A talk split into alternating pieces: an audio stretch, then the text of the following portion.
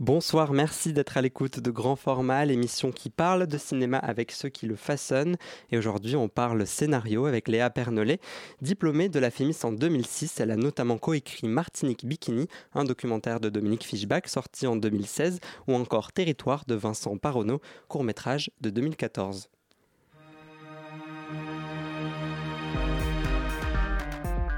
My name is Lester Burnham. Je vous ai jamais montré ça, moi. Ah non.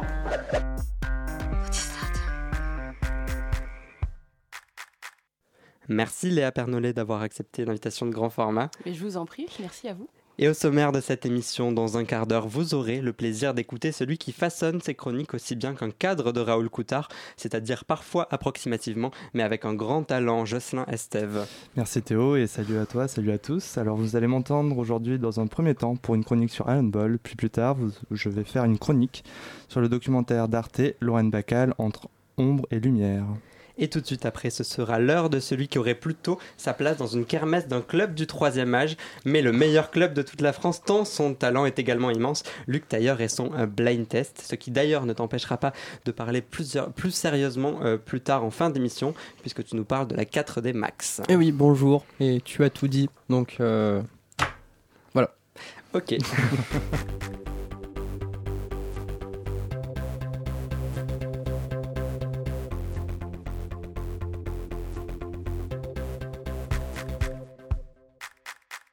Et avant d'avancer en direction du scénario, le fil rouge de cette émission, Luc, je te laisse nous parler du travail de notre invitée Léa Pernolet. Alors Léa Pernolet, tu fais partie des femmes et hommes de l'ombre qui composent et revendiquent la profession de scénariste. Hommes et femmes de l'ombre, j'insiste, car si je parle par exemple de Joseph Stefano ou de Nicolas Pileggi, une moue dubitative se formera sur le faciès de mon interlocuteur. Mais ce sont pourtant respectivement les auteurs de Psychose et des Affranchis. On oublie bien souvent que derrière un décor, un acteur ou un plan séquence virtuose, il y a des mots, des phrases et des pages, de préférence en police courrier, taille 12 et texte justifié. Voilà, c'est dit. Revenons-en à votre parcours, Léa Pernolet.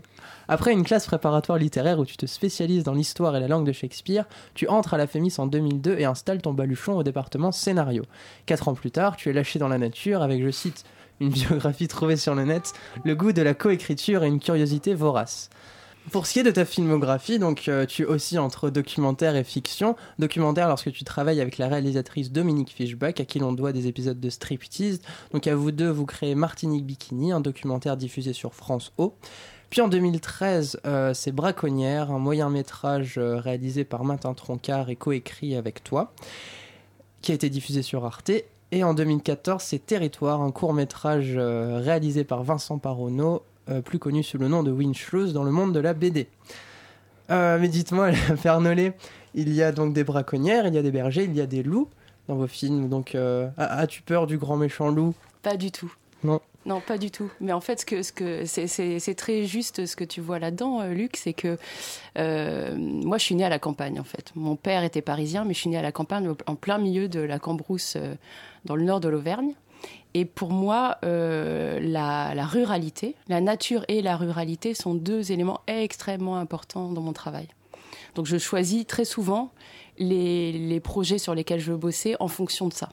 Voilà, c'est quelque chose qui me parle et c'est quelque chose que j'ai envie de montrer au cinéma. Et pour moi, il y a très peu de films encore, très peu de films français qui le montrent de manière juste. Voilà, ça fait partie de, de mes objectifs professionnels. D'accord, donc comme on le disait, tu es scénariste et on a sans doute déjà reçu des personnes dont le métier était plus abstrait que le tien, euh, du moins pour le grand public, mais euh, quand on parle de scénario, on a plus ou moins déjà l'impression de savoir de quoi il s'agit. Mais comment toi, en quelques mots, tu peux euh, parler de ton métier, définir ton métier de scénariste?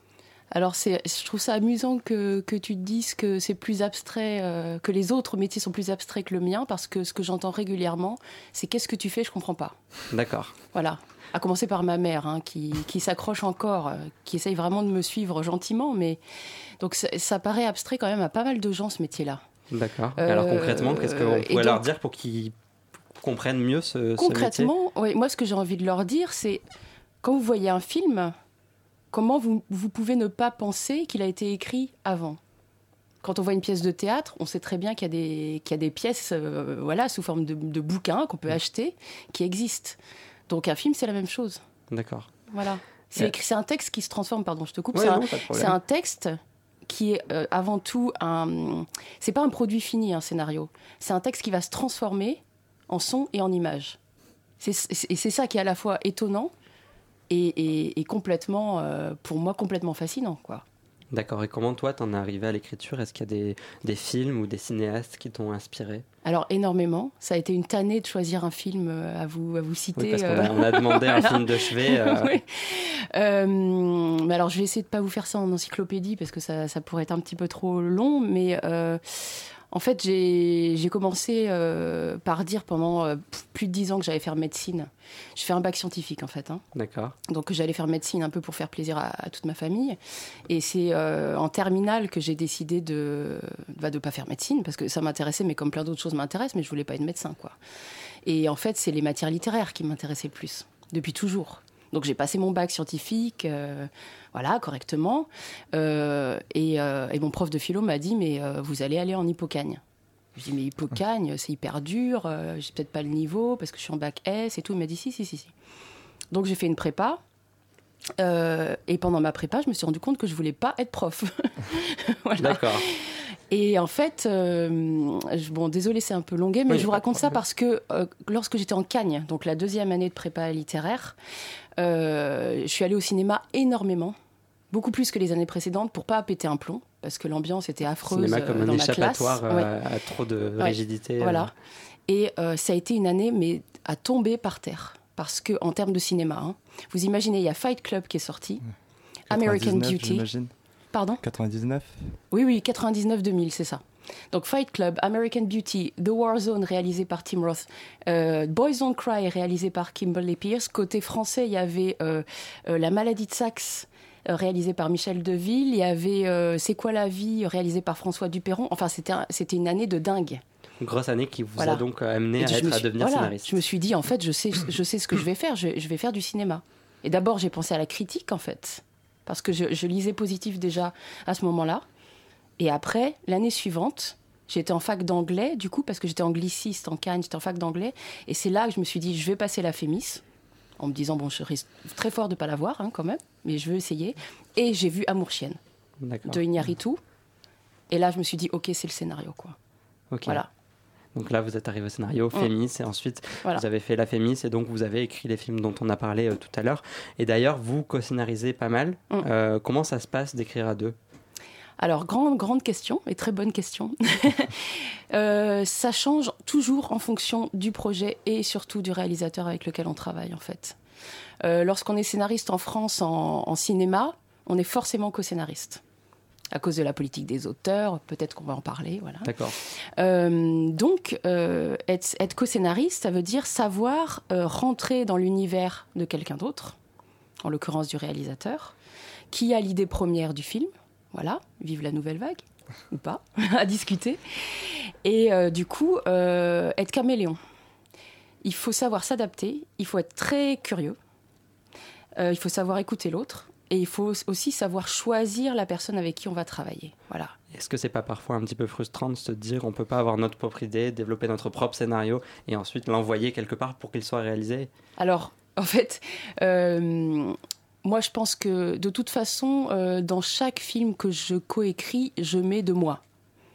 Et les réalisateurs me choisissent aussi pour ça. Voilà. Donc, euh, je- j'existe dans les textes. En revanche, j'ai pas l'idée première euh, du film. Donc, oui, il peut y avoir de la frustration. D'accord. Et quand on décide de de devenir scénariste, il faut absolument savoir ça. Et est-ce que dans l'autre sens, il peut y avoir la frustration une fois que le film est réalisé, quelque chose qui s'éloignerait trop de ce que vous avez écrit, ou au contraire, il n'y a jamais cet aspect-là? On y Ah vient. si, c'est obli- c'est obligatoire que ça arrive au moins une fois. Voilà. Moi, il y a un film sur mon CV où vraiment je me dis qu'est-ce qui s'est passé là? trop éloigné de ce que Ouais. vous aviez écrit à Ouais. la base Mais je sais, je sais, je en fait, je sais en fait ce qui s'est passé, c'est que j'avais pas, j'avais pas, j'avais pas rencontré, j'avais pas choisi le réalisateur. C'est dans un atelier, on s'était pas choisi. Voilà. D'accord. Donc c'est important ce contact humain. Et, euh, C'est c'est primordial. primordial. C'est primordial. Sans ça, c'est impossible de travailler ensemble. Luc Et euh, pourquoi ne, ne pas passer par le roman, par exemple, où finalement il n'y a, pas. euh, le, le scénario, on considère ça comme un outil, en fait, où le Mhm. réalisateur il va poser sa mise en scène. Euh, Finalement, quand on écrit un roman, on a cette liberté-là de, de poser tout ce qu'on veut sur le papier, et puis après, il n'y a aucun risque que ce soit euh, déformé après. Donc, pourquoi vous vous acharnez sur le scénario et pourquoi vous vous tentez pas euh, Alors, à ton Acharné, avis, est-ce que c'est le mot En fait, bah, parce que j'adore le cinéma. Parce que moi, le, le- le grand écran, c'est ma vie, quoi. Ah, Donc, c'est tout une premièrement, histoire je de passion. voilà, c'est c'est une histoire de passion et c'est parce que j'aime voir le texte se transformer en image et en son. Mais bien évidemment que la question se pose. Bien évidemment que tous les scénaristes se disent je vais écrire un roman à un moment donné pour au moins pouvoir le faire lire à ma mère, quoi. Parce que le scénario, sinon, euh, un, un- scénario qui ne se transforme pas en film, et c'est et c'est 80% des choses qu'on écrit, hein, des Mm. choses qui ne sont pas réalisées, ça n'existe pas. Oui, contrairement à une pièce de théâtre qui souvent est publiée. Oui. Et il y a aussi un autre métier un petit peu inconnu, c'est celui de script doctor. Mhm. Littéralement le docteur de scénario, c'est-à-dire quelqu'un qui relit le travail d'un scénariste en vue de l'améliorer. Est-ce que vous, vous avez déjà eu recours à ce type de service ou au contraire, vous avez déjà rempli ce rôle de script doctor? J'ai déjà rempli ce rôle et je continue à le faire et de plus en plus en fait. D'accord Parce que c'est toujours important qu'il y ait quelqu'un qui relise le travail d'un scénariste? Euh, je, je pense que c'est, oui, je pense que c'est important. Après, je ne force pas les gens à m'appeler, hein, donc euh, voilà. Euh, j'ai l'impression qu'on m'appelle aussi parce que euh, euh, je suis relativement, enfin. J'arrive à faire des retours assez bienveillants, même si c'est un mot éculé, je pense que c'est un mot important quand on lit un scénario et euh, constructif. Voilà, c'est ce que j'essaye de faire. Et donc, et donc les- voilà, le bouche à oreille a fonctionné. Et donc, on m'appelle de plus en plus en fait pour faire ça. Et euh, on est bien payé. D'accord, on donc fait ça. ça. permet de. Et ça, aussi, c'est Oui, quelque important chose qui est important. C'est pas négligeable. Est-ce que le métier de scénariste, justement, c'est quelque chose qui est, c'est difficile financièrement euh, de, Oui. de- voilà. Oui. Je voulais en venir à Oui. ça. euh, Parce que le... enfin, c'est pas comme les techniciens, il n'y a pas de statut d'intermittent en fait. euh. Oh, je, je- je te laisse. Oui. Non, mais non, mais absolument. On n'a pas de statut d'intermittent. En fait, on n'a pas de statut. hein.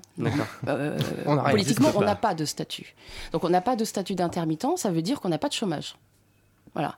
Et ça, tout scénariste qui se lance doit absolument être au courant de ça parce que euh, ça veut dire plusieurs années. N'ayez pas peur, mais plusieurs années à, à galérer. Ouais. D'accord. Avis donc aux futurs scénaristes, c'est un métier extrêmement euh, difficile. Et on marque une courte pause avec un morceau que vous avez choisi, Léa Pernolet, que tu as choisi. J'ai tout noté avec vous, du coup je lis vous. Euh, c'est The Camp de PJ Harvey, Rami et Sam.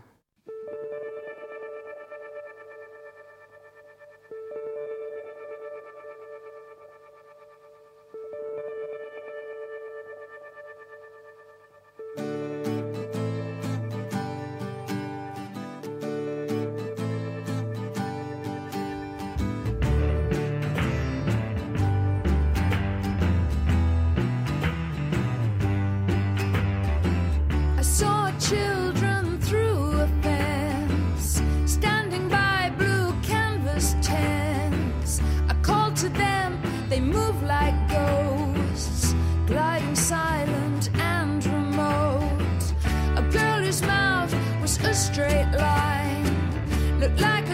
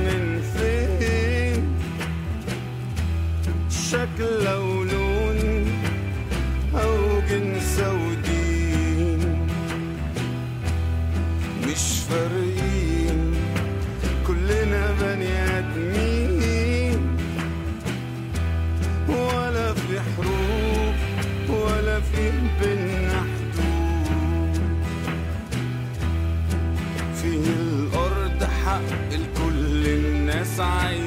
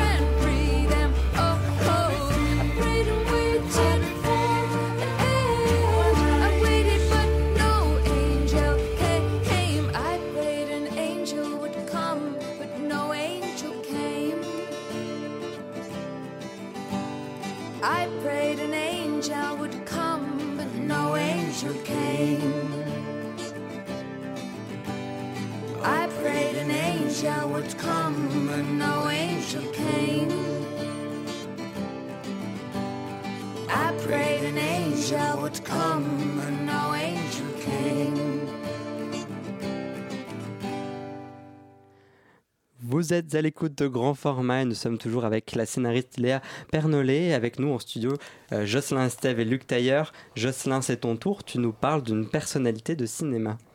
Alors quelque chose me dit, Léa Pernollet, que nous partageons un auteur de référence. Alors je vais vous le faire deviner, hein, vous allez devoir retrouver le nom de cet auteur que j'ai en tête, j'imagine que vous n'en avez pas idée. C'est donc un scénariste de renom qui s'est illustré autant dans le monde des séries que du cinéma. Ses partis pris ont pu choquer l'Amérique puritaine, en tout cas ses œuvres y sont clairement critiques. C'est l'homme derrière la création de True Blood, mais aussi de Six Under et bien sûr d'American Beauty, qui, vous nous l'avez confié, est votre film de chevet. Alors bon, si vous n'avez pas compris, je parlais bien d'Alan Ball. Tout à fait. Alan Ball, donc scénariste d'American Beauty, votre film de chevet, Léa, dont nous parlerons avec vous dans un petit quart d'heure. Et voilà justement, c'est ce que j'ai trouvé intéressant ici. En visionnant vos films, j'ai remarqué dans votre cinéma des similitudes avec les thèmes de cet auteur. Ici, place aux histoires de famille tordues, normales en surface et pourtant complètement sclérosées à l'intérieur. Chez Alan Ball, les apparences sont forcément trompeuses et les personnages en quête d'identité. Il réassigne alors les rôles pour mieux déconstruire des clichés sociaux.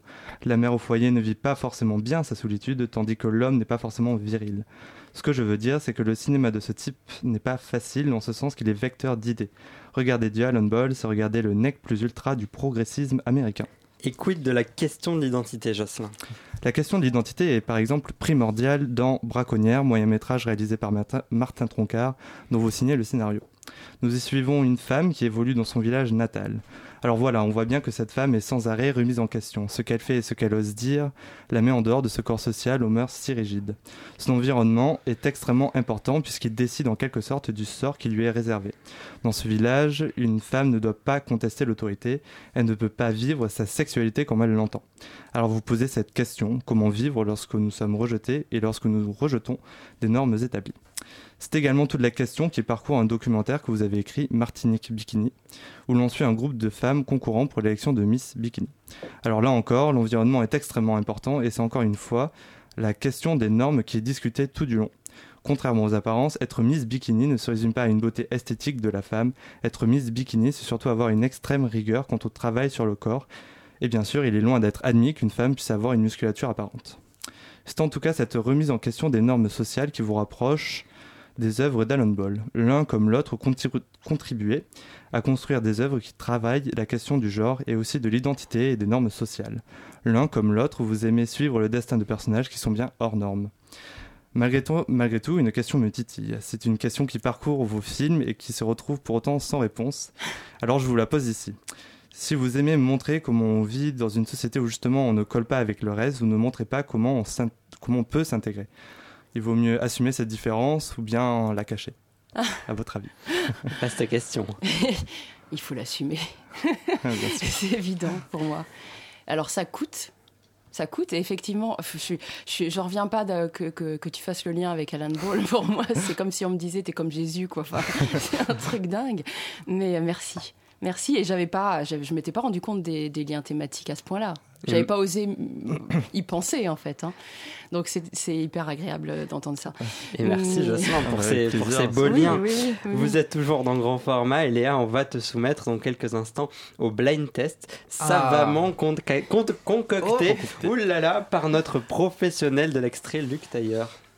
Alors, donc un petit blind test euh, spécial Fémis aujourd'hui. Oh mon Dieu.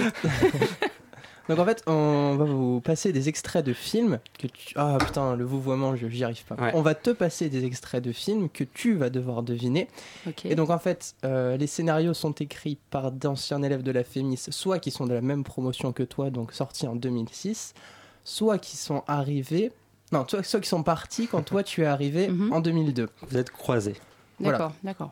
Donc, euh, et et il y a énormément de noms compliqués à prononcer, donc je vais. euh, Enfin, ça va Être être, euh, ça va être. Non, non, ça va être une boucherie. Ah. Enfin, je vais très mal les prononcer, donc. euh, Sinon, il faut les prononcer avant toi.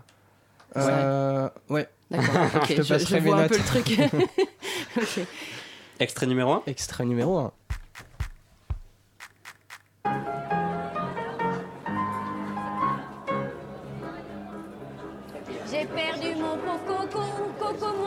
Que j'adore, tout près du Trocadéro. Il est loin s'il court encore, je l'avoue mon plus grand gré. Dans ma perte Dès que tu trouves, tu peux, tu peux le dire, le micro est ouvert. hein, si jamais tu trouves. Plus Coco m'était fidèle.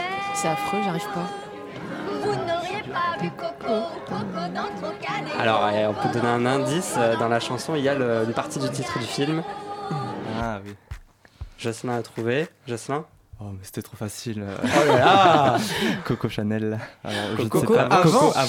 Chanel. Coco avant Chanel. Ouais. Je ne sais pas qui par contre. Euh, donc, c'est Coco avant Chanel, sorti en 2009, réalisé par Anne Fontaine, coécrit donc par Christopher Hampton, Jacques Fieschi. Ouais, ça Fieschi. commence, hein Fieschi. Ah.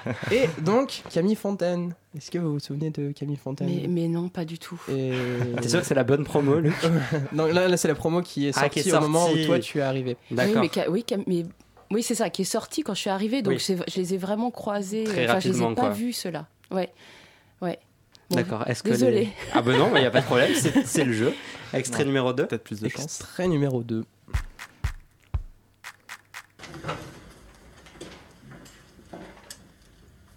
Alors, euh, euh, l'auteur veut dire que. euh, Oui, vous n'avez pas travaillé le commentaire à la maison comme je vous l'avais demandé. Si, monsieur Vous êtes sûr? Oui.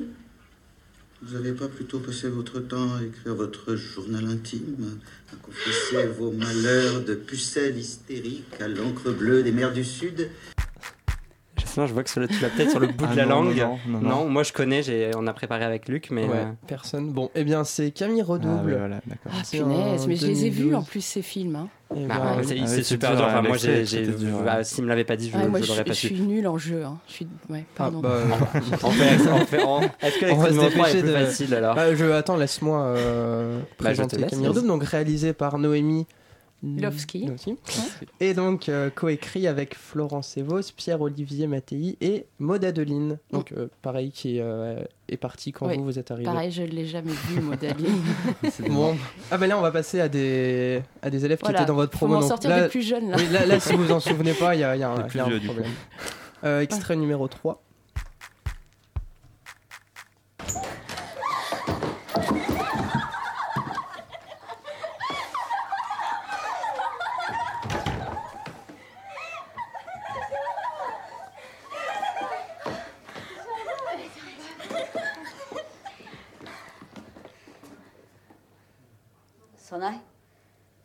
En büyükleri sensin. Senden başlayacağım.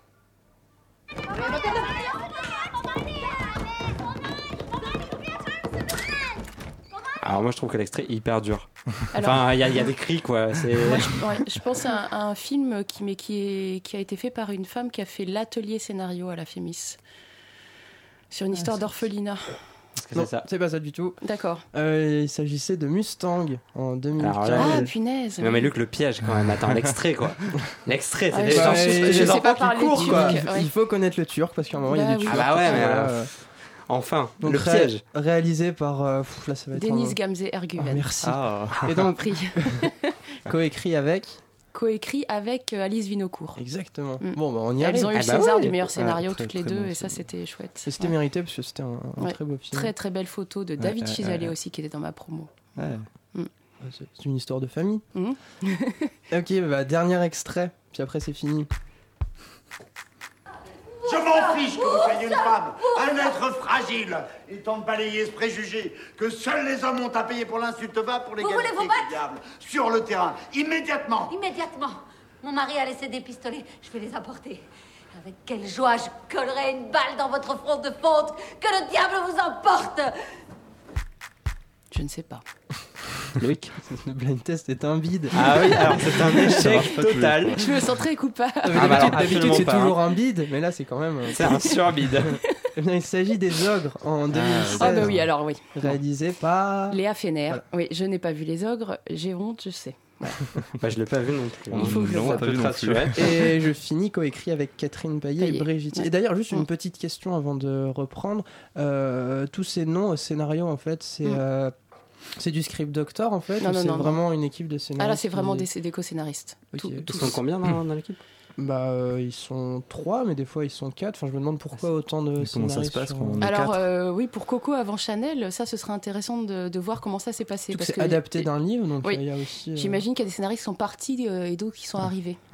Il y a Mais pas c'est revanche- tiré le livre, il y a aussi des adaptateurs, il y a peut-être plusieurs. euh, Ouais, ça, compte dans les scénaristes Oui, c'est euh, possible. Oui, oui, oui. Donc il y a peut-être Ah oui, l'adaptateur. qui fait scénario, partie- adaptation, Voilà, dialogue, ça. tout ça, c'est c'est du Peut-être que travail de c'est scénario. pas, c'est pas détaillé, mais ils ont Scénariste. chacun eu un rôle aussi. Oui, euh, c'est possible, c'est possible. Et euh, je sais que Catherine Payet, par exemple, qui est une très bonne scénariste, qui travaille toujours en co-écriture, qui a donc bossé sur Les Ogres, entre autres, euh, elle a fait aussi de l'adaptation euh, sur d'autres euh, films. Vous avez déjà fait, euh, enfin tu as déjà fait de Oui, l'adaptation moi c'est ce que je fais avec Vincent Paronneau. D'accord.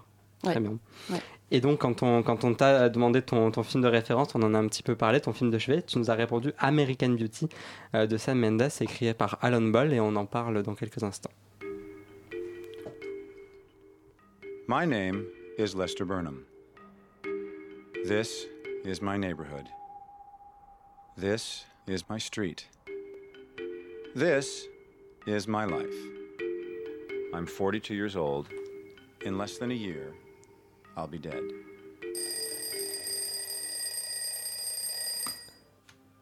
Donc, American Beauty, c'est l'histoire d'un père un peu dépressif, d'une mère légèrement folle et d'une fille un petit peu paumée qui, dépaille- qui dépeigne une famille américaine presque banale et dont la rencontre entre le père Lester Burnham et une amie de la fille, Angela Hayes, va euh, progressivement bousculer leur rapport et à cela se mêlent euh, les voisins récemment installés, le tout formant un cocktail un, cocktail petit peu explosif. Euh, pourquoi ce film? Est-ce qu'il a influencé ton écriture Ah oui, absolument. Je me souviens très bien quand il est sorti, du coup, euh, c'était euh, début 2000, février, je crois. Euh, J'étais dans la salle euh, du Majestic de Lille et je me disais, j'espère que ce film se terminera jamais. Tellement j'étais émerveillée. Il n'y avait pas une scène où j'étais pas surprise. Et pour moi, c'est c'est entre autres ça le travail de- d'Alan Ball en écriture. C'est toujours, toujours, toujours de la surprise. Il n'y a pas une scène feignasse en fait. tout est essentiel et tout nous. Ah euh, oui.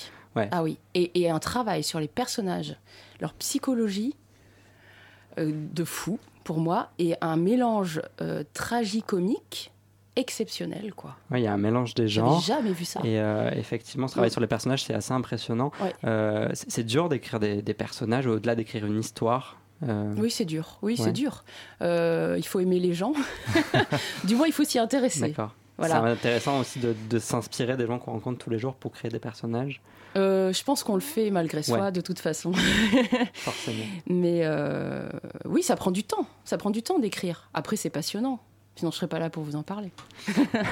Et à l'heure où le, où le spoiler est un petit peu érigé en hantise de tout spectateur, notamment avec la grande consommation de séries dans American Beauty, finalement, euh, le scénariste, euh, le film annonce la fin de l'histoire dès le début du Mhm. film. Est-ce que ce qu'il nous dit peut-être, c'est que euh, ce, qui ne compte, ce qui compte, ce n'est pas la fin, mais comment on y arrive? Est-ce que vous partagez ce, ce sentiment?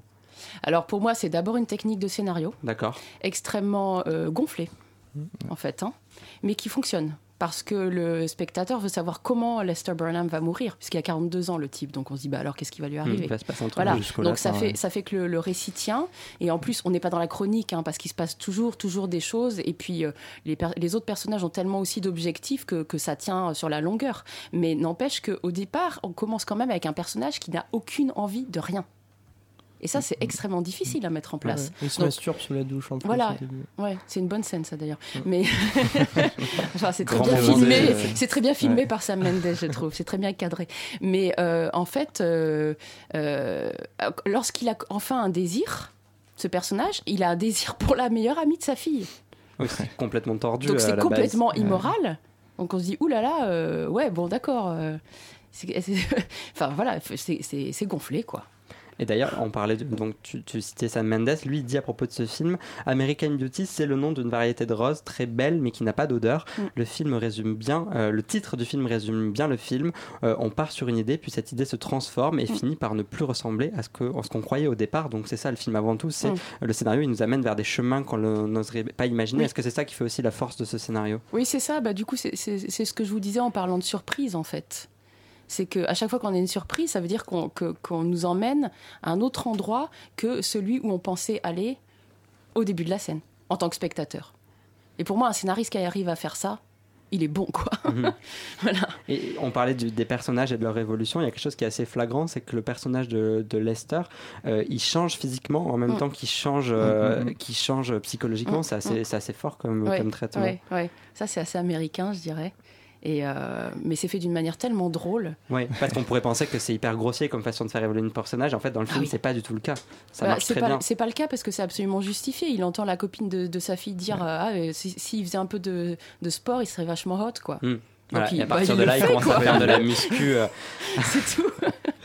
D'accord. Et donc dans quelques instants, on continue de parler de scénario avec, avec Léa Pernollet, notre invitée. Et en entendant, on écoute 5 minutes du groupe Her.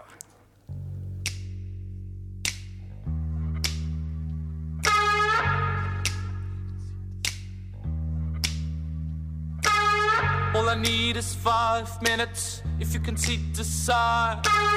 All I need is five minutes if you read between the lines. One for the eyes and one for the voices. One for the touch, one for the soft grin. And then the kisses. And then the kisses.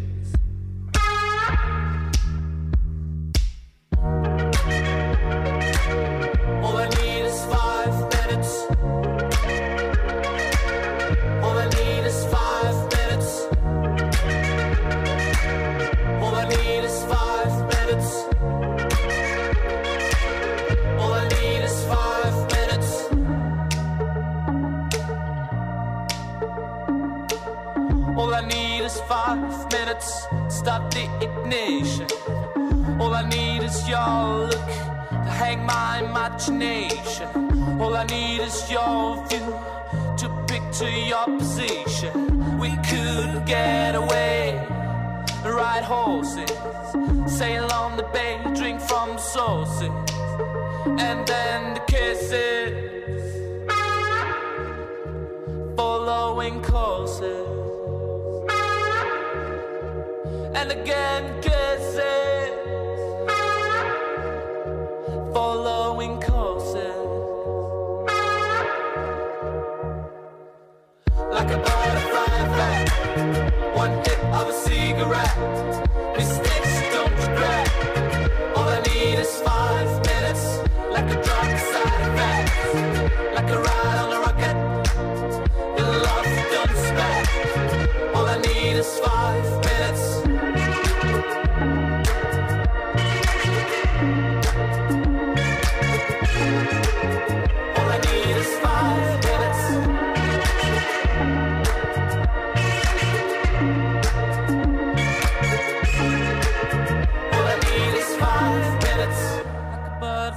One hit of a cigarette, mistakes don't regret.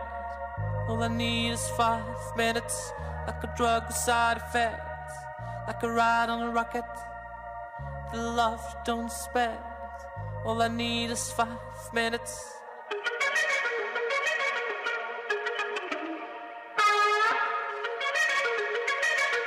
All I need is five minutes.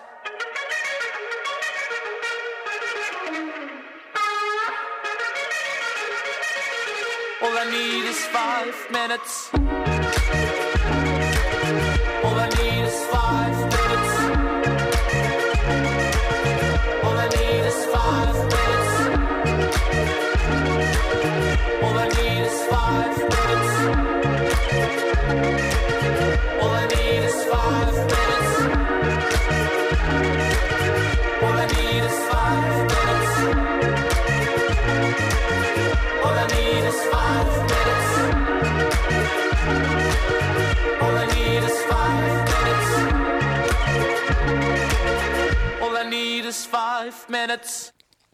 De retour dans grand format, nous sommes toujours avec la scénariste Léa Pernollet et avec Luc Tailleur et Jocelyn Estève. Euh, on a parlé un petit peu, on a évoqué rapidement la politique des auteurs euh, tout à l'heure. Moi, je voudrais revenir un petit peu sur euh, le fait que pour faire un, un dossier de financement, on parle toujours du scénario et c'est grâce au scénario aujourd'hui qu'un film est produit. Mhm. Euh, et pourtant, bah, l'importance du scénariste ou de la scénariste, sa médiatisation, sa reconnaissance est toujours assez faible. Euh, c'est un métier qui est, on le disait, extrêmement précaire. Est-ce que c'est un problème au quotidien? Est-ce que c'est un combat à mener? C'est un problème au quotidien pour beaucoup, beaucoup, beaucoup de scénaristes. C'est pas précaire pour tout le monde, hein. Oui, mais c'est pré- absolument précaire pour beaucoup de scénaristes, c'est vrai. Hein. Ça, c'est un truc, il faut bien se le mettre dans le crâne, quoi. Euh, voilà. euh, donc oui, forcément, c'est un combat à mener, à la fois pour être mieux payé et euh, donc travailler dans de meilleures conditions, faire de meilleurs textes, voilà. Et, euh, et pour être reconnu euh, en tant qu'auteur des, des films, oui, sur les affiches, etc., etc. Parce que comme, comme tu le disais, il y a 80% de ce que vous écrivez en tant que scénariste qui n'est pas produit. Du coup, j'imagine c'est une cadence assez élevée. Il faut beaucoup Oui. écrire pour que ce soit peu produit. Et finalement, quand on écrit, il n'y a pas de rémunération. Donc ça veut dire que c'est tout un temps. Ou alors est-ce que vous êtes aussi rémunéré parfois en Si. écrivant? Oui, si, si, si, si, heureusement, parce que sinon on n'y arriverait jamais. D'accord. Donc euh, quand on est un scénariste de plus en plus confirmé, on signe des options par exemple avec les producteurs, qui donc on récupère de l'argent pour, euh, pour écrire. Ensuite il y a des aides à l'écriture, Mhm. par exemple du CNC ou des régions euh, qui nous permettent de vivre. Euh, mais au tout début, quand on démarre, on, on- on a, comme il n'y a pas de producteur encore, euh, on travaille gratuitement. Ouais. Voilà. Quand tu, quand tu démarches euh, une boîte de production avec un scénario, est-ce que c'est possible qu'un scénariste seul puisse aller démarcher ou est-ce qu'il faut forcément il faut qu'il ait avec lui un réalisateur, il faut qu'il ait un casting derrière ou, En France, il faut un réalisateur. Hmm. Ça, ça arrive, hein, euh, mais c'est extrêmement rare. hein, ça, les- ce qu'on appelle les scénarios on spec, on speculation, comme aux États-Unis. Ouais, C'est-à-dire qu'il arrive comme ça sous les yeux du producteur et le lit Oui, fait Waouh, je- ouais. je vais trouver un réel. Ouais. Moi, j'ai travaillé comme euh, j'étais stagiaire au développement chez Fidélité. Grosse boîte Fidélité, c'était très très très intéressant et j'ai vraiment vraiment vu les scénarios. Mais c'est normal ça, hein, ça va vous choquer, mais c'est normal. Les scénarios arrivaient par la poste, atterrissaient dans la poubelle, mais directement. Personne les lit Non. Ces scénarios sont jamais lus Non. D'accord. C'est dans toutes les boîtes, dans toutes les boîtes comme Ah, ça. mais oui, oui. D'accord. Alors la solution, c'est soit Enfin, d'avoir un réalisateur, soit d'être un scénariste réalisateur, c'est-à-dire de réaliser son propre scénario. Ou Oui, alors c'est est-ce qu'il faut quand même arriver avec un réalisateur qui soit déjà un petit peu connu à la base? Euh, pas forcément, parce que moi je travaille avec des gens qui sont pas ultra connus à la base. Euh, Enfin, aussi, Vincent Parono est connu, mais, mais les autres sont pas euh, e- extrêmement connus. Mais en fait, c'est c'est l'équipe qu'on forme à deux. Euh, et le producteur qu'on va aller voir, si ça colle, si on s'entend, si on a envie de faire la même chose, là, là on va signer. Enfin, euh, donc il faut pas non plus euh, t- de- de- trouver euh, quelqu'un d'exceptionnel pour réussir à écrire. C'est pas vrai. Enfin, ils sont tous exceptionnels, les réalisateurs avec lesquels je travaille. Mais, mais voilà, non, non, non, euh, là, il faut pas s'affoler à ce niveau-là. Mais par contre, oui, oui, on est dans le système de la coécriture quand on est scénariste en France.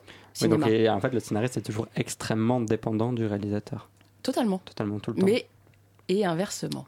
J'ai envie de Oui. dire. hein. Et oui, aussi N'oublions pas euh, que parce ça marche dans parce les deux sens. Un, un réalisateur sans scénario, c'est rien. C'est- Eh ben, donc il y a les réalisateurs qui écrivent seuls, et ils sont très très très nombreux. Mais moi, je, vous- je vous- je vais vous avouer que plus ça va, et plus il y a des réalisateurs qui viennent me voir en me disant Léa, j'en peux plus d'écrire là. Ouais. Et je leur dis Mais c'est pas votre métier Oui. au départ, c'est normal. Il faut le dire. Oui, c'est des métiers qui sont différents. Ouais, réalisateur, dites-le que vous n'en pouvez plus. voilà. Mais d'ailleurs, est-ce que c'est pas important aussi pour un réalisateur d'avoir, de pas avoir la tête dans le guidon sur le scénario pendant des années, d'arriver Mm. avec un regard un peu neuf, et ce qui peut permettre finalement de faire un, un film avec un, un autre regard que celui qui, est, celui qui a la tête dans le papier euh, depuis des années, quoi. Moi, je suis absolument d'accord avec ça. Ouais. Mais ensuite, euh, je, je, je gagne pas ma vie là en tant que réalisatrice, hein, donc je parle du- de mon point de vue de scénariste. Mais oui, les réalisateurs, euh, surtout ceux qui écrivent seuls, s'épuisent. À écrire pendant des années. Ça dure des années. Même Braconnière, qu'on a coécrit avec Martin, on a travaillé pendant 4 ans. hein. Combien de versions euh, du scénario Euh, 8, je crois. Mais 4 ans aussi parce qu'au départ, on a commencé sans producteur, parce qu'on se voyait le samedi matin. Ouais, Et une on travaillait longue gratos, de longue haleine. Quoi. Bah oui, oui, oui. Est-ce que toi, au contraire, des fois, tu as envie d'aller euh, derrière la caméra sur des scénarios que très- tu écris toi-même? Réaliser, tu veux Oui, dire? réaliser, oui. Alors la question se pose de plus en plus parce que forcément, comme tu, tu parlais tout à l'heure de frustration, la frustration elle existe. Euh, euh, c'est c'est évident. Au bout d'un moment, tu dis voilà, je ni- j'initie pas les projets en tant que scénariste. Euh, ok, j'accepte ce deal, j'accepte ce truc-là, mais j'ai quand même des idées à moi que j'aimerais bien développer. Alors qu'est-ce que je fais Comme tu disais, Luc, est-ce que je me mets à écrire un bouquin Mm. ou est-ce que je réalise euh, un film? D'accord. et euh, et là, bon, bah, je vous avoue, ça y est, j'ai lancé un truc euh, à faire moi. D'accord. Ça fait 11 ans que je travaille comme, comme co-scénariste et là, j'avais besoin de, de le faire. Et est-ce que c'est possible, ça existe d'avoir un réalisateur qui accepte de laisser, en, dis- disons, carte blanche à un scénariste et qui, euh, Est-ce que c'est une relation qui peut exister, ça euh, Je pense que c'est dans les relations absolument exceptionnelles, euh, magnifiques, euh, ça, ça, dans un, ça existe. Dans un paradis lointain. Dans un paradis de, de, oui, d'auteurs, euh, de scénaristes et de réalisateurs qui s'entendent parfaitement. Ça existe. Je crois que ça a dû exister. hein. C'est Ouais. possible que ça existait pendant la nouvelle vague, en fait, ce genre de truc. Euh, des amis, euh, oui, des grands amis qui bossaient ensemble et, euh, enfin, Gruau, Jean Gruau et François Truffaut, euh, ils se faisaient confiance comme ça, en fait. Euh, crois. Tu, euh, tu nous as dit que tu avais un projet en écriture. Est-ce que tu peux en dire quelques mots ou est-ce que c'est euh, encore Alors le, trop, le euh, pro- le- le projet que je porte seul là, Oui, voilà, c'est oui, ça. eh ben, en fait, j'ai, je, je suis, moi, je suis mariée à un Suédois, et donc j'ai un pied là-bas, quoi. C'est mon, c'est mon beau pays. On dit ma belle famille, euh, le c'est mon beau pays. C'est beau comme formule. Voilà. Et en fait, euh, j'ai très, très, très envie depuis plusieurs années de d'aller d'aller tourner là-bas parce que j'ai envie de travailler avec des techniciens, euh, enfin avec une équipe franco-suédoise, avec des des comédiens suédois en langue suédoise. Donc euh, voilà, je me suis lancée quoi. D'accord, c'est un espèce d'amour, d'amour pour ce pays aussi. euh, Oui. Ouais. Euh, ah, ah, oui, je, je n'aime pas tout Oui. en Suède. Voilà, ça je pourrais en parler longtemps, mais c'est pas le pays si parfait qu'on qu'on croit. peut, qu'on peut voir ici la. Mais, mais c'est extrêmement intéressant à filmer. C'est extrêmement intéressant à, à penser aussi. Bon, il suffit d'aller voir La Palme d'Or qui va sortir dans pas longtemps. Euh. Les films de Ruben Östlund, ils en parlent beaucoup de ça. hein. Voilà. T'es en, recherche de financement pour ce film ou- Euh, Ou t'as trouvé déjà, euh, n- Oui. Ouais, plus ou moins. Il faut que je m'y mette en gros. En fait, D'accord. c'est ça. Avis aux producteurs qui nous écoutent, j'imagine qu'ils sont des centaines. Bah, c'est ouais, plus le financement à l'écriture. Enfin bon, voilà. Mais, euh, mais vous vous inquiétez pas, je me, je me débrouille. Mais c'est sympa. D'accord. la communication, le marketing aussi, ça fait que pour vendre un film, il faut faire pas mal la promo. Je parle pour les, pour les longs métrages notamment. On risque parfois d'en dévoiler beaucoup sur celui-ci. Est-ce que c'est une crainte qu'on peut avoir en tant que scénariste Que notre film soit trop dévoilé euh, avant sa sortie, avant que le spectateur le, je le me suis regarde? jamais posé la question sur les films sur lesquels j'avais travaillé moi. En revanche, j'étais très très très en colère. Je me souviens, je sais pas si vous vous souvenez de ça, mais quand euh, euh, Under the Skin euh, est sorti, sur France Inter, on avait euh, une petite pub pour le film qui dévoilait un truc énormissime. Et ça me mettait en colère ce truc, donc euh, j'a- j'aurais détesté qu'on fasse ce coup-là. Ouais. Mais ça m'est jamais arrivé. D'accord. Mais c'est vrai que ça, ça arrive souvent, même les, les bandes annonces, tout ça. C'est moi, Ouais. je- moi, enfin moi, j'aime personnellement, j'aime pas regarder les bandes annonces. J'ai l'impression de, de voir le film. Est-ce que Ouais, je les regarde pas vraiment Ouais, non plus. hein, Voilà. Sauf fait. quand on est forcé en mot à dire, avant-séance, mais euh, Mais ça, c'est aussi parce que j'ai pas encore de long métrage cinéma euh, qui soit sorti. D'accord. Je, je pense que je répondrai pas à la même chose quand ce sera le cas, en fait. Voilà. Donc du coup, euh, ça, c'est pas quelque chose à réfléchir, j'imagine. Mais est-ce que la situation idéale, finalement, ce serait que le spectateur il aille au cinéma sans, sans savoir rien du tout du film?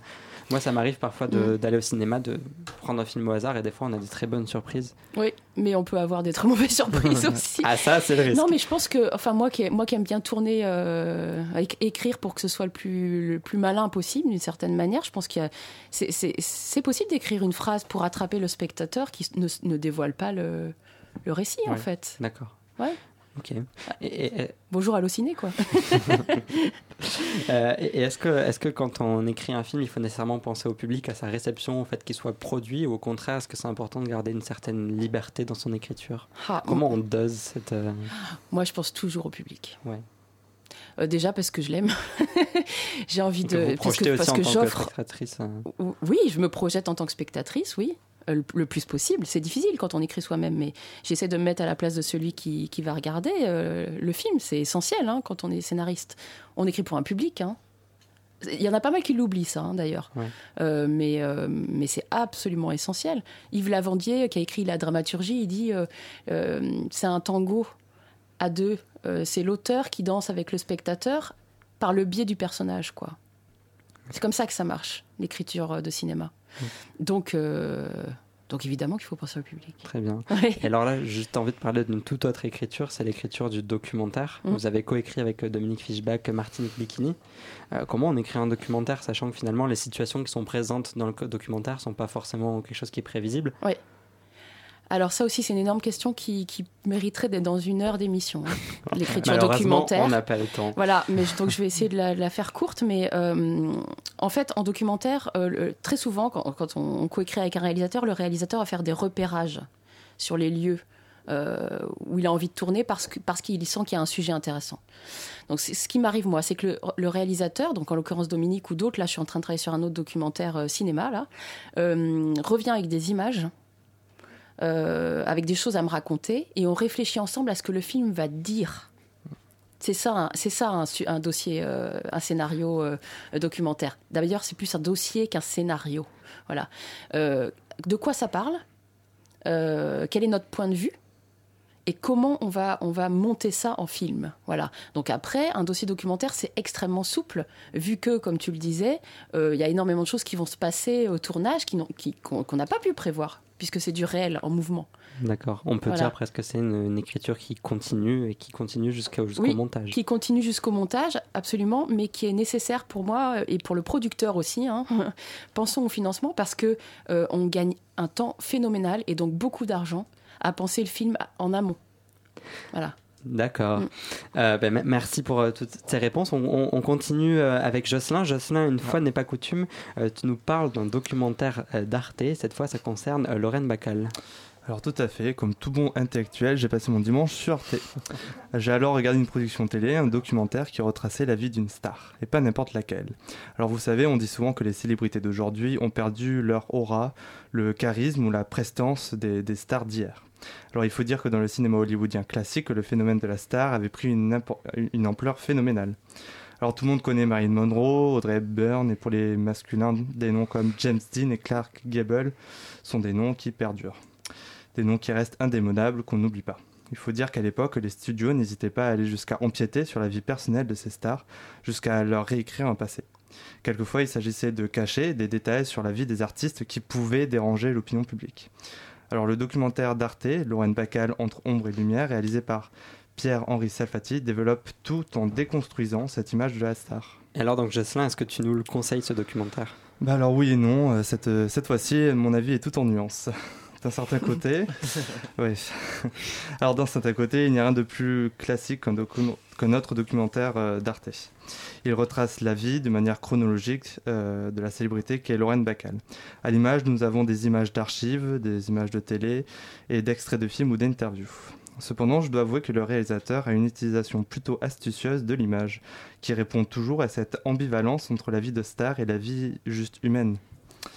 Alors du coup, d'une certaine manière, je suis tombé sous le charme. Cette ambiance hollywoodienne si particulière est irrésistible.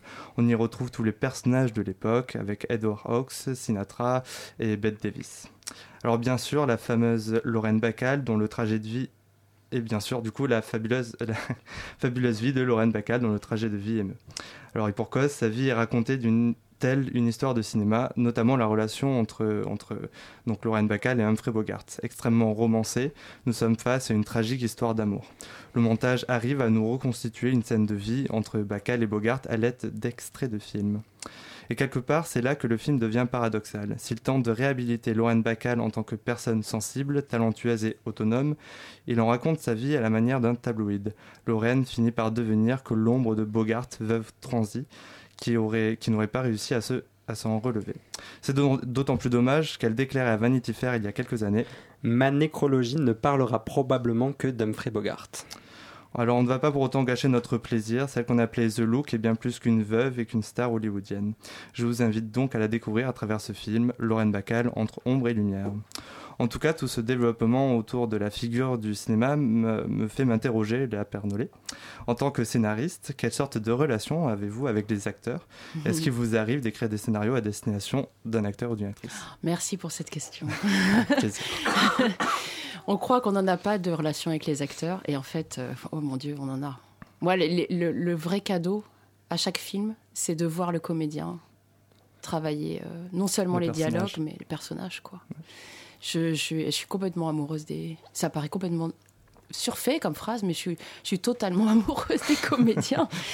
Et oui, oui, oui, euh, ça m'est arrivé pas d'écrire pour un comédien en particulier dès le départ, puisque euh, c'est quand même le réalisateur qui choisit. euh, D'abord, mais alors ça, ça m'est arrivé de complètement penser, pousser. Ah oui, et puis pousser, pousser euh, un, un- un comédien en particulier jusqu'à ce que pas, pas jusqu'à ce que le réalisateur cède, parce que souvent on est on est tombé d'accord quoi. Mais euh, mais et là en l'occurrence pour euh, pour le, le projet de, de cours euh, en Suède dont je vous parlais, puis j'ai un autre projet de long auquel je pense aussi. Pour les deux, pour les deux projets, j'ai des idées de comédien en premier. C'est les lieux et les comédiens, moi, qui me, qui me Ouais, font démarrer au quart de tour. Ça, c'est les, les deux sources euh, d'inspiration. Euh, merci Jocelyn. Et, et Luc, à présent, c'est à ton tour, puisque tu nous parles non pas d'un film dont on j'aime, j'aime pas, euh, mais d'un procédé de diffusion. Exactement. Donc euh, cet été, j'ai eu la, la chance incroyable de découvrir euh, une nouvelle expérience cinématographique répondant au doux nom de la 4D Max. Mais qu'est-ce que la 4D Max, Théo? Eh ben, je me pose- je me pose Eh la ben, question. euh, eh bien oui. Eh bien, c'est une technologie créée par la société iStudio 4DX, donc basée à, à la fois à Séoul, à Los Angeles et à Pékin. Et donc un dispositif a été installé depuis mars 2016 au Pâté La Villette. L'idée donc, ce n'est pas de nous faire voyager dans la quatrième dimension, mais plutôt de stimuler tous les sens du spectateur. Donc en fait, la salle, elle est composée de, de groupes de sièges, en fait, qui, au rythme du film projeté, vont basculer de droite à gauche et vont s'incliner de haut en bas. Mais ce n'est pas tout. La, la 4D Max fait aussi la pluie et le beau temps. Au gré de la météo dans le film, des jets d'eau nous arrivent en pleine poire, des immenses ventilateurs au plafond créent des bourrasques de vent. Il peut aussi y avoir des nuages de brume ou des éclairs. Euh, quand le personnage se fait canarder, on reçoit des petits tirs d'air comprimé derrière la nuque et il y a même un simulateur d'odeur pour chatouiller nos narines. Euh, donc moi j'ai vu Dunkerque dans ces conditions de, de Nolan et je dois avouer que l'expérience était plutôt amusante. Mais pas au début, parce qu'au début il faut un petit temps d'adaptation. On a un peu la, nausée et puis il faut euh, s'accrocher au siège pour pas tomber. Mais en fait, au bout d'un moment, euh, on, oublie tout ça, on oublie même le, bruit des ventilateurs, et puis on, entre dans le film. Et, euh, je dois avouer qu'avec Dunkerque, ça marche vraiment très bien, puisque le, le film joue avec, euh, avec cette idée que les personnages sont soit dans les airs ou soit dans l'eau, mais au final ne sont jamais vraiment euh, stables les pieds sur terre. Et nous non plus, du coup, parce qu'on est tout le temps chahuté. Donc en fait, il y a ce, finalement, il y a cette empathie qui se crée et, euh, et cette immersion qui, est, euh, qui est assez ouf. Euh, malgré tout, il y a quand même un. un- Oui, j'ai dit ouf. Quoi, qu'est-ce qu'il y a? Non, rien. Donc, malgré tout, il y a quand même un petit côté gadget, dans le sens où en fait la programmation des films en 4D Max, c'est essentiellement des blockbusters. Donc il y a eu Valérian, il y a eu La planète des singes, le film avec King Kong. Donc en fait, c'est- déjà des films où une énorme partie du budget elle est consacrée euh, à nous en mettre plein la vue. Donc est-ce que c'est vraiment nécessaire à côté de ça de toujours vouloir repousser comme ça les, limites de l'immersion d'un spectateur? Euh, Moi j'aurais plus tendance à mettre la 4D Max aux côtés de la, la 3D ou de la VR. Enfin, même si la VR, j'y crois plus. Mais en tout cas, voilà, des- prendre ça comme une, comme une attraction qu'on pourrait avoir au Futuroscope plutôt que vraiment une nouvelle manière d'aller euh, au cinéma. Et euh, pour finir, ça, ça va être drôle. euh, j'ai- Ah, il tease le fait que ça va être drôle avant même de faire sa phrase. donc ça va forcément être drôle du coup. Euh, euh, j'ai fait des recherches en fait pour savoir s'il y avait d'autres salles expérimentales comme ça dans le monde qui voulaient un peu chambouler la, la façon de voir un film. Et j'en ai trouvé, notamment une chaîne de multiplex qui s'appelle CVG Cinéma. Alors ils ont, ils ont fait de ces trucs. Donc déjà ils ont fait des salles avec des, des casques à disposition des spectateurs. Donc maintenant on peut euh, écouter son film au casque et ne plus entendre euh, le- son voisin rire ou manger du popcorn. Ou tousser. Donc euh, ça, ça, je, exactement. Bon bref, je- tant pis, je dirai pas ma blague. Ensuite, il y a aussi des salles avec Mais des. euh, si. Mais non, rien, ça va être déçu là. Il y a aussi des salles avec des fauteuils léopards parmi les fauteuils normaux. Donc ça, je dois avouer que je, je vois pas très bien l'intérêt, mais, euh, mais pourquoi pas. Il y a des salles avec des grandes tables de dîner en fait, où euh, les, les spectateurs peuvent manger en regardant un film, mais ne sont pas face à l'écran. donc, euh, bah, euh, euh, C'est original. Ah, c'est original. Il y a aussi des, des salles de projection. Alors là, on rentre dans le, dans le très bizarre, mais il y a des salles de projection qui sont euh, combinées avec des bibliothèques, c'est-à-dire qu'on oublie le fait d'aller dans le noir, et puis je sais pas, en plein film, on peut se lever et puis aller euh, potasser un livre. Euh, Il y a ce qu'on appelle le nomade cinéma. Euh, le nomade cinéma, c'est des, des- des projections qui sont organisées dans des lieux un petit peu. euh, Ça, ça va Théo Qu'est-ce que tu veux? Oui, non, mais je vais faire un, un petit signe à la régie. Euh, pas de problème, tu peux continuer. Euh, des, des- donc des, des projections qui sont organisées dans des lieux un petit peu insolites, donc dans des forêts ou des cimetières. Et le dernier, c'est ce qui s'appelle le, le cinéma commenté. En fait, c'est euh, surtout à, à, à Pékin, non, en Corée et euh, au Texas, en fait, où c'est des, des projections où les spectateurs peuvent avoir leur smartphone. Et ils peuvent envoyer des commentaires en fait, et les commentaires euh, sont affichés sur l'écran pendant le film. C'est génial. Donc, euh, alors, en fait, c'est surtout apparemment quand ils passent des films très mauvais, genre des navets, en fait, c'est c'est assez drôle parce que du coup, il y a une sorte de, de communication. Un peu comme euh, les gens commentent sur Twitter euh, Pendant quand il y a des à la événements. télé voilà, ou à la télé, ouais. Donc, euh, voilà, je. Mi figue, mi raisin sur le 4 d Max, mais euh, à, à essayer au moins une fois quand même. D'accord. Rappelons que la séance, ça coûte quand même 15 euros. 15 euros. D'ailleurs, il y a- il y, a quelques mois, moi, je suis allé voir un film interactif à la Maison de la Radio qui s'appelle Le Tantal, dans lequel les spectateurs votaient euh, pour euh, la décision du personnage. Ah oui, C'est-à-dire voilà. ouais. Et c'est assez marrant parce qu'à la fin, le producteur nous a montré comment était écrit le scénario avec une espèce d'arbre de décision. Mhm. Donc en fait, il y a plein de petites branches dans le scénario. Euh, donc j'imagine que c'est tout- toute autre manière d'écrire. Est-ce que la Pernollet, toi, tu, tu pourrais écrire ce genre de ce genre Mhm. d'expérience ou c'est un truc qui t'intéresse pas du tout? Moi, ça me fascine complètement. Après, je pense qu'il me faudrait pas mal de temps. Parce que déjà, quand j'écris une ligne de personnage, je trouve ça compliqué. Mais euh, c'est génial. mais Enfin, c'est- moi, c'est ce qui m'intéresse aussi dans le jeu vidéo. Ouais, oui, voilà, alors j'avais une question à ce J'ai pas, pas eu le temps de, poser la question, mais est-ce que ça t'intéresse d'écrire Ça t'intéresserait d'écrire d'autres scénarios de BD, de, de jeux vidéo, de Ah, moi, je suis toujours ouverte, de toute façon, aux propositions. Euh, les, les jeux vidéo, je- pour l'instant, j'ai l'impression que j'y- j'y connais pas, je m'y connais pas assez pour, euh, pour oser me présenter en tant que scénariste de jeux vidéo. Mais en BD, euh, la, la question s'est déjà posée. euh, et peut-être qu'elle se reposera. Après, moi, je reste en cinéma parce que, je- comme je vous ai dit, c'est l'amour de ma vie. Mais, mais voilà, je dis Mais- jamais, jamais, quoi. Mais la réalité virtuelle, du coup, ça vous. Parce que ça, ça se prête Oui. beaucoup aux documentaires, en fait. Il y a Ouais. beaucoup de documentaires qui sortent, et Mm. euh, est-ce que ça vous intéresserait d'écrire pour euh, cette technologie-là ou... Euh, Pourquoi pas? Je viens Ouais. juste de rencontrer justement une réalisatrice, Sonia Delay, qui est en train de, de faire son film comme ça, sur la prostitution. Ça va être génial. hein. Ah. Ça va être génial. Donc il Ouais. y, a, il y a plein d'autres champs de possibilités Oui, pour, oui, euh, oui, pour l'écriture. Absolument. ouais. Très bien. Mais Merci beaucoup, euh, Léa Pernollet, d'être venue Mais dans Grand vous. Format. Merci à Jocelyn, merci à Luc. Euh, quant à vous, chers auditeurs, vous pouvez nous retrouver, nous réécouter sur le site de Radio Campus Paris et sur notre page Facebook. À la réalisation, le grand Benjamin Arnaud, à la rédaction, l'indispensable Léa Badji. Euh, et puis on a aussi à la communication Brice Guigou. Euh, merci de nous avoir écoutés. On se quitte sur un extrait de Coco avant Chanel et nous on se retrouve dans un mois, mercredi, même heure.